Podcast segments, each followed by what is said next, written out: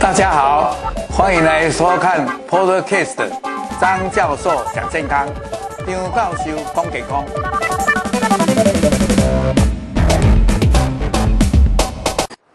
各位朋友，大家好。那今天我们要讲的是认识退化性关节炎。那么我大概要讲的大纲，哎，就下面的这些 PowerPoint 来跟各位介绍。我们第一个就是说，到底退化性关节炎是什么？那关节炎，哎，还有没有其他的？那我们特别这一次是针对退化性，那有什么特别的地方？那么它的成因、症状，还有呢，我们如果说它在诊断上有没有看出它是第几期的？哎，就比较轻或者中或重，那也许它的症状的表现，它的诊断方法不太一样。那要怎么样来分期？当然，我们会提到一些基本上的治疗方法啊，治疗方法不外乎就是什么样来复健啦、吃药啦、打针啦，或者诶诶运动方面怎么做，还有要注意什么，甚至于我们要谈到诶有没有什么时候很严重了，要怎么样做人工关节的置换，这些我们都会去讨论。那我们是讲比较科普的、比较简单的。最后呢，我们也许会谈到一些在生活上怎么样去保养，怎么样去预防这些。好，那我们就一张一张来跟各位介绍。那第一章呢，我们就讲到了，其实。我们一想就知道，退化性的关节炎以后呢，它就可能会疼痛，或者呃运动比较不行，走路也比较呃走的不方便，那就会影响到说你的生活机能，甚至于也因为这样要去治疗，呃要去吃药什么，就会浪费了社会的成本，那影响最重要最重要是自己的自由，所以这方面我们就是很关心的一个议题。那关节炎退化性，那顾名思义，它就是它的关节退化。那怎么样讲呢？我们来想一想，那个关节就是一个骨跟一个骨之间，然后它要可以诶前前向面伸出去，后面缩起来。那这中间呢就有一个关节面，那关节这个跟关节中间就要有这个软骨。那这个软骨中间要有一个关节腔，那关节腔跟软骨中间，因为这个诶在会这样前后动。那就要保持它的一个空间，还有它的润滑度，还有它就是要诶、做的就是让它不会说前面受到限限制，后面也受到限制这样。那如果说这些滑液或者这些受到了诶、磨损，那它的关节腔就慢慢缩小，甚至于磨损的地方就凸凹不平。那有时候它这些滑液也比较少了，那就会诶、觉得会痛，甚至于它就动起来就动的活动的范围就少，甚至有时候还肿起来。那它当然有时候会觉得热热烫烫的，不过这个跟风湿性不一样，它不会变成红红肿肿，它一点点肿，一点点发热，但是重要的是僵硬疼痛啊，行动受到限制。所以我们看看这一个图片，大家就知道这个是正常的情形。啊，这里就是一个硬骨。那这里就是一个软骨，那下面也相对应的软骨，那这个地方就上上的鼓起，这里就凹凹的，那这个东西就要很平滑。那中间呢，这里当然有一些韧带，那中间呢，这里就有一个叫做关节腔，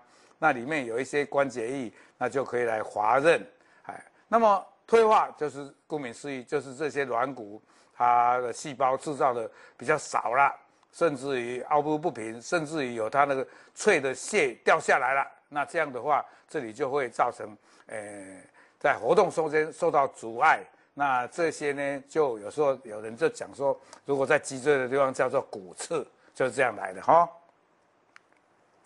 那退化性关节炎呢，大部分大部分是在脊椎的地方，还有膝盖的地方，还有我们这个。就是在这个骨盆腔这里的髋关节，也就是股骨跟我们的骨盆腔中间的那个关节叫髋关节啊。那个膝关节呢，就是股骨跟我们的胫骨跟腓骨的地方。这个地方有时候呢，这个地方退化的话，颈部呢这里会酸痛或者呃前后左右就摇摆不。那这个腰椎呢，就是在这一带，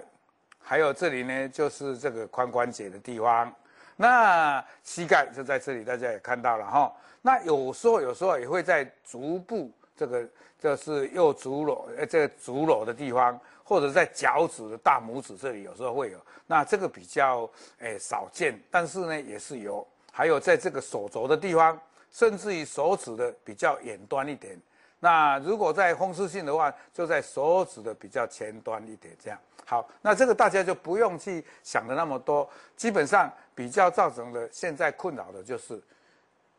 呃，脊椎，还有膝盖的，还有髋关节这三个比较重要。那我大概会朝这个三个方向来跟各位介绍。那退化性里面，刚才已经也在提到了很多，当然就是有一点肿肿的。这个是图是弄的这样了，其实没有肿的这么恐怖了，只是图把它故意再稍微强化一点这样。还有就是，呃，如果你呃早上起来的时候要爬上来的时候，就觉得跟好像这个关节动得不了，僵硬一样，或者你坐久了，哎，要起来的时候好像不好起来。啊，坐下去的时候也不好坐下去。总之这样的话，就会造成你活动度的范围就变差了。那时候有时候呢，你那个很厉害的话，有骨刺或者掉下来的软骨的那些脆片，有时候还咔啦咔啦的会那个有那个声音的摩擦的声音。好，好，我们看下一张。那么它的原因呢，基本上可能你关节，诶，我们讲受伤是这样两种情形，你用的过多也是一种。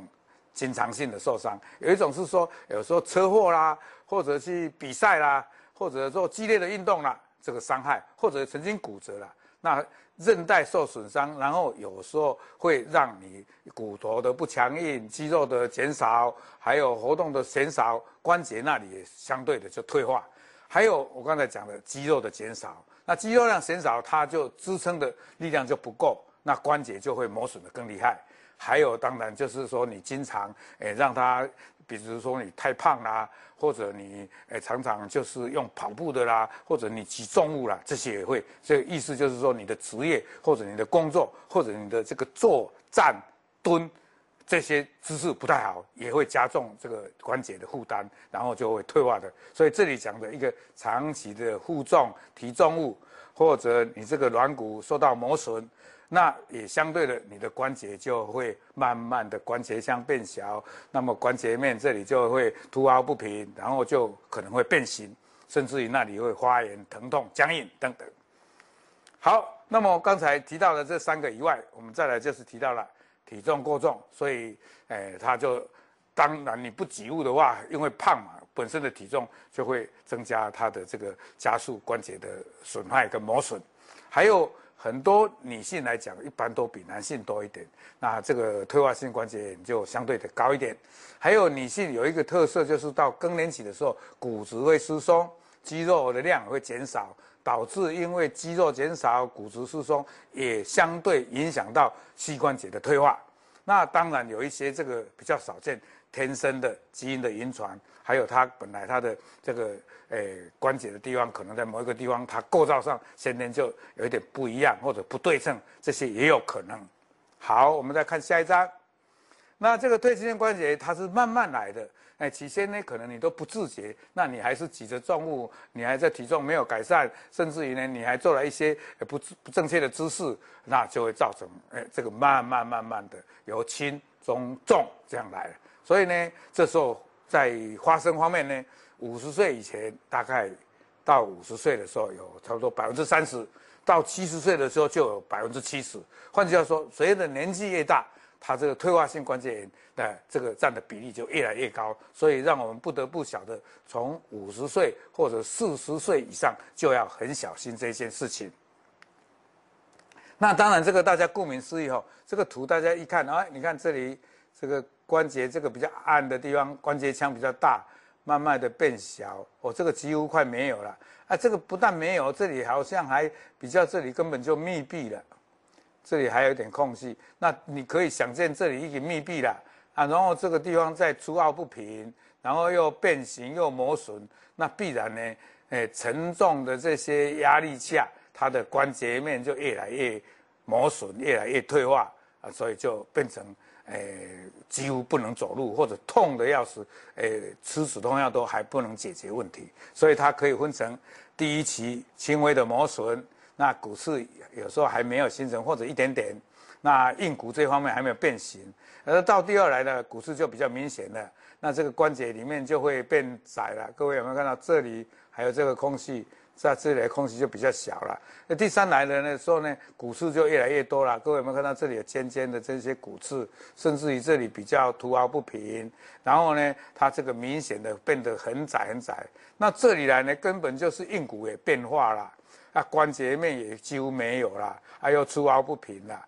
那这时候整个来讲，就是已经磨损得很耗很严重了。而且可能诶走路都不方便了，而且痛到根本止痛药都没有办法解决，这时候可能就要考虑做人工关节的置换。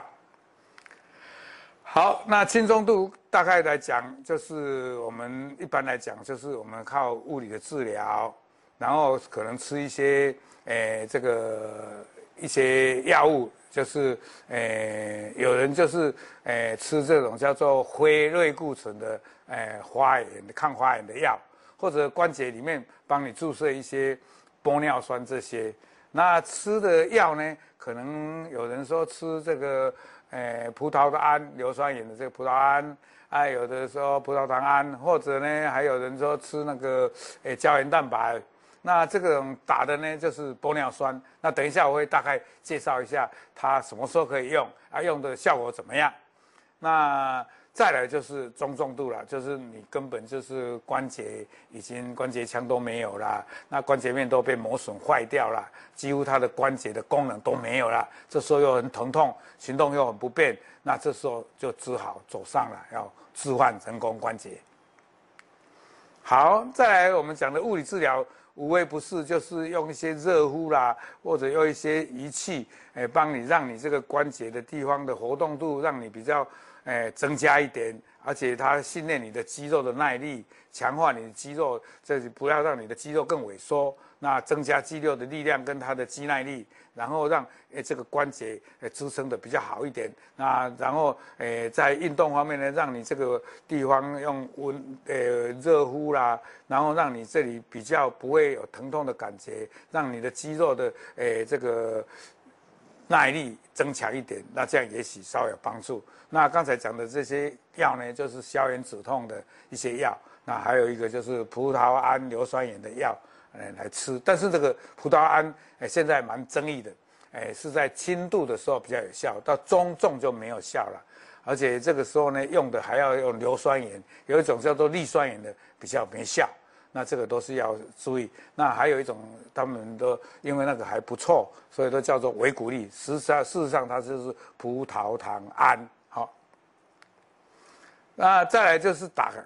呃，在关节里面，呃，像我其实。呃，现在已经七十多岁了，那我的关节也有这种面临这个情形，但是我是还能走啊，关节面也还 OK，所以呢，我现在呃几乎是大概吃一点小量的止痛的，那哦哦，一膝盖的我现在也很少，只有打了一两次的类固醇，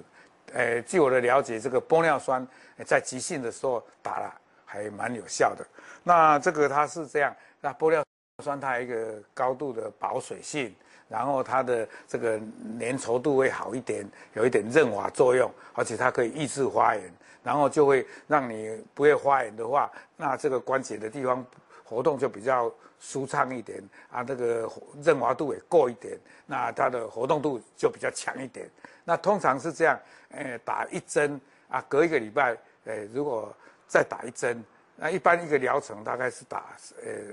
一第一个礼拜，第二个礼拜，第三个礼拜打三针，那有时候呢打一针以后，哎就有效了啊。它的维持的时间大概三到六个月，这个不等。那我常常这样讲，如果你打了一两针、三针没效的话，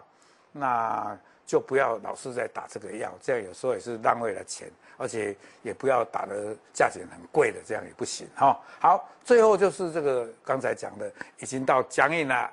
到不能动了，要疼痛了。啊，好像影响到日常生活了，而且有时候还诶痛起来的时候还不能走动，那这个时候呢，就要赶快找医生帮你照 X 光，帮你了解你的肌肉活动度、关节活动度怎么样，然后诶帮你也许安排手术。那我们看看这一张图，各位有没有看到？这个就是一个图图示哦，这个就是整个是硬骨，那这里前面就是一个我们讲的那个膝盖的骨，那个叫做膝盖的骨垫片。哎，英文叫做 patella。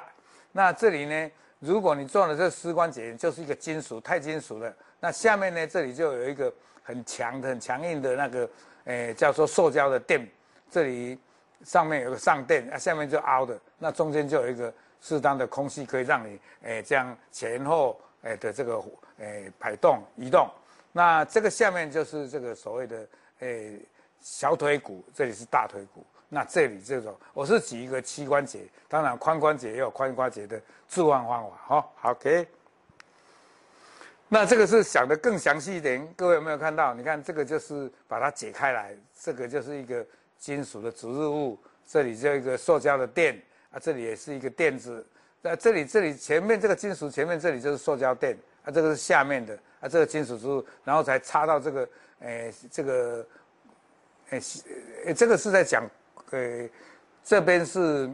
这个有一点写错，这个是胫骨，这个是股骨啊，这个是大的啊，这个是下面小的啊，呃，对不起，跟各位报告，这个是胫骨，这个是股骨。那这样的做，然后这个就是前面的这个我们的膝盖的前面的一个膝盖骨，我们叫做髌骨。那把它分解是这样啊，弄起来的话就是这样，这里一个金属。那这边下面一个啊，这个就是那个诶塑胶的垫啊，可以让它这样前后的滑动，哎，可以这样做移动。好，那葡萄胺是一种有一点就是说，它可以让你的软骨细胞的这新陈代谢比较好一点，不会让软骨细胞一直好像诶侵蚀掉，或者诶软骨细胞不能再制造。所以呢，它就是在轻度的时候有这个保护作用，但是还是要跟骨科医师、复健科医师谈一谈。有人说啊，这个如果有海鲜过敏啦，服用抗凝血剂啦，还有在糖尿病的患者在吃抗诶、糖尿病的药降低血糖的啦，或者血压过高、高血压、抗生素，还是要小心，要请教这几类的人。特别我们在这个诶财团法人的药物救济基金会特别有提到这些情形，就不要随便去吃这个葡萄糖胺。好，那刚才讲的讲了这么多，就让大家有一个轻简单的认识，就是说我们这个关节很重要，所以我们怎么样来预防？第一，当然就是控制体重。各位有没有晓得，如果你体重增加五公斤，那就会减少这个关节的寿命就十年。所以你减重五公斤，就相对你的关节可以多用十年。那所以呢，你腰围如果超过百分之九十，哎，不，九十公分。啊，女性的，哎，男性的，啊，女性的话八十公分，那就要积极去减重。当然，有时候还是有可以用，哎，BMI 去做。那这个我在这里就不要再多说了哈。再来就是不要搬重物，而且搬东西的话，一定要注意左右要平衡，不要右边，哎，拿得很重，然后就，哎，单来讲，哎，倾向一边，踢一边去，一定要。而且在拿的时候呢，动作不要说一下啪就大弯腰。要慢慢的下去，这样，就是刚才跟各位讲的弯腰的动作就很损，就是要蹲下来，然后慢慢下起来，啊，下来拿好以后再慢慢上来，这样，这里各位有没有看到这里打勾的，就是对的哦。这个就不要这样弯腰去拿，还有这里讲到了这个弯腰不要做哈、好，再来就是注意膝盖的地方，如果冬天天气很冷的话，哎，尽量要保暖，哎，这个要穿穿长裤。啊，不要直接暴露在冷空气当中。还有站跟坐，站就是要站这样直直的，不要弯腰驼背。啊，坐的时候也要坐的直直的，像这样，这个就不对。好，这个就很重要。而且那个膝盖的话，要自然的下垂，不要坐下来的时候连膝盖还好像要承重压力，这样就不好。那脚底就要平贴在这个地板上，不要捏着脚或者诶脚这样翘起来也不好，就是平贴在这个地面上这样。好，不要常常去蹲或盘腿坐、跪坐。那等一下我会介绍，诶，你这个诶拿重物，或者你走路，或者你跑步，或者你爬山下坡，或者你剧烈的做那种叫做篮球啦，忽然的一个很或者踢足球啦，那个造成的膝盖的这个承受压力就很重，这个很小心。所以这里不要乱蹲、盘腿坐、跪坐，这个都不太好。还有翘二郎腿也不是很好，当然少穿高跟鞋，因为高跟鞋它就是因为后面垫高起来，整个就要让这个髋关节跟那个膝盖要去去去去承受，不然的话，他这个脚底太重会跌倒，所以这样的话就会在膝关节跟髋关节，自然而然要应付这种高跟鞋的关系，就要承重更多。等一下会介绍承重的呃那个重量还八倍到九倍是这这么多。好，各位有没有看到？你看站跟走这个是最少，差不多你的体重的一倍到两倍而已啊。那如果到跑步、爬楼梯或者那个有阶梯的下山，那这种爬楼梯的里面是下楼梯的时候比较严重，爬的时候还比较没有，这个有四倍，哎，这个，然后再来就是打球，打球就是像羽毛球，蹦，就是要杀球的时候，或者网球，或者篮球，或者足球都是有害的。网球它是因为速度很快，然后要去接球或者要杀球，那时候动了。还有蹲贵这种就是八倍，我刚才提到了。那穿高跟鞋就八倍到九倍，所以你看这样一下承受这么多的重，如果是经年累月下来，当然膝盖就会被这样退化。吃胶原蛋白有没有效？那胶原蛋白老实说是这样啦，是在里面的这个胶原蛋白是我们的所谓的细胞跟细胞之间的间质啦。或者软骨的修复是有帮忙的，所以呢，但是它也不会说，诶，帮忙到让你哇，本来软骨都坏掉了，可以再长出来，是不是那么简单的？只是说在你这个过程当中比较轻度的时候，你让它在折损多的时候，你吃了一些有帮助，比如像猪的耳朵、那蹄筋、鸡爪，就有一点好像吃什么补什么这样，但是也没有那么好了，不只是说也有帮助了。那如果你摄取过多的脂肪更糟糕啊，所以要吃这个白木耳、黑木耳或者海盗、川崎是不错的。还有这个当然顾名思义就是说，我们身体上如果因为这个关节退化性以后，然后再加速病程的进展的时候，这时候可能有一些诶发炎的现象，然后这时候可能身体上自由基一大堆出来，那这时候要怎么样去对抗这些自由基，就是抗氧化物，那这种。是对我们平常就很有帮助。那这个自由基对关节的破坏是很严重的，所以我们吃一些贝塔胡萝卜式的维他命 C、E，像一些水果、奇异果、木瓜、番茄、胡萝卜，还有甚至于一些五谷类、糙米、小麦、小麦胚芽都很好。另外一种叫做生物类的黄酮，那这种都是在绿茶、柑橘类还有全谷类很多。那这种真的有人说会对于这个受伤的时候，比如说你去激烈的运动。然后那一天脚很酸很痛，甚至有稍微去扭到，那这时候对于受伤的关节的帮忙是是有的。那这些我们平常如果摄取的这些有益的营养素是有帮忙的，这一点跟各位来介绍。好，再来再来就讲到这个脂肪酸呢很重要。这个三跟九，那三呢大部分里面有这个叫 DHA、EPA，那可以减少发炎。那你我们知道这个退化性关节炎里面。一个重要的因素就是自由基发炎，不当的发炎，所以呢，我们吃一些深海的鱼、青鱼、呃、尾鱼、煎鱼都不错。好，那再来是有一些硫化物，就是十字花科。事实上，这个十字花科跟黄豆的制品呢，在我们的营养里面都被列为是优质的，所以呢，可以增加这个关节的黏液的分泌。还有增加软骨组织的这个基质的支撑，所以这个是不错的啊。当然，当然我们要讲说，我们要多晒太阳，多吃维他命 D 四粒，还有含钙的东西，像小鱼干、牛肉，哎，不，不是牛肉，牛奶、优乐乳、豆制品，还有一些芥蓝、芝麻、杏仁这些呢，它因为骨骼强化了，多多少少会帮忙关节比较不会承受那么多的压力。哪些运动呢？我刚才讲。